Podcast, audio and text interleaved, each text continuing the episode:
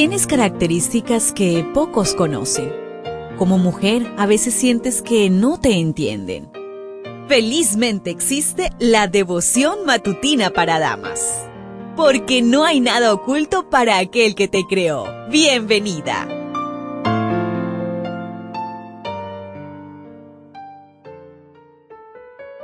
Hija mía, no tengas miedo. Recuerda que esta es la lectura devocional para las damas de este año 2023.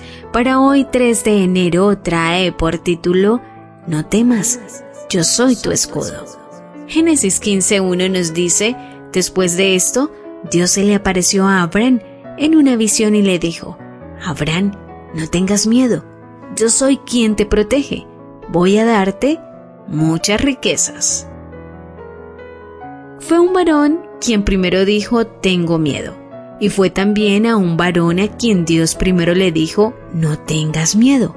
En una visión nocturna, Abraham oyó otra vez la voz divina, no temas, Abraham, yo soy tu escudo, y tu recompensa será muy grande. Pero Abraham estaba tan deprimido por los presentimientos que esta vez no pudo aceptar la promesa con absoluta confianza como lo había hecho antes. ¿Por qué Abraham tenía miedo? Acababa de regresar del victorioso rescate de su sobrino Lot. Le había entregado los diezmos a Melquisedec. Había renunciado al botín ofrecido por el rey de Sodoma, botín que había ganado limpiamente. Había hecho todo lo correcto. ¿De qué entonces tendría miedo? Revisando el contexto del versículo, podemos identificarnos con sus temores. Era un hombre casado, sin hijos, había salido a un país extraño, temía no heredar la tierra donde estaba mudando. Tal vez se le daba miedo de que los reyes que acababa de derrotar regresaran para vengarse. No todos los miedos son producto de la desobediencia. Estos miedos podrían ser familiares para ti. ¿Tienes miedo a no tener hijos? ¿Tienes miedo a no alcanzar tus sueños? ¿Tienes miedo de vivir en un país extraño? ¿Tienes miedo a la venganza? ¿Tienes miedo de contagiarte de ese coronavirus que anda acechando por doquier? En el libro El Camino a Cristo, en la página 124, dice, no es la voluntad de Dios que su pueblo sea abrumado por el peso de las preocupaciones. Pero nuestro Señor no nos engaña. Él no nos dice, no temas, no hay peligros en tu camino. Él sabe que hay pruebas y peligros y nos lo ha manifestado abiertamente.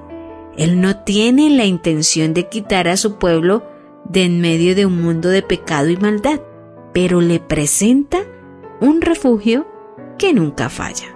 Las dos razones que Dios le dio a Abraham para no tener miedo descansan en las promesas para enfrentar este día con valor. Dios te dice, yo soy quien te protege. La primera es su promesa de protección. Luego, voy a darte muchas riquezas. La segunda promesa es que premiará la obediencia.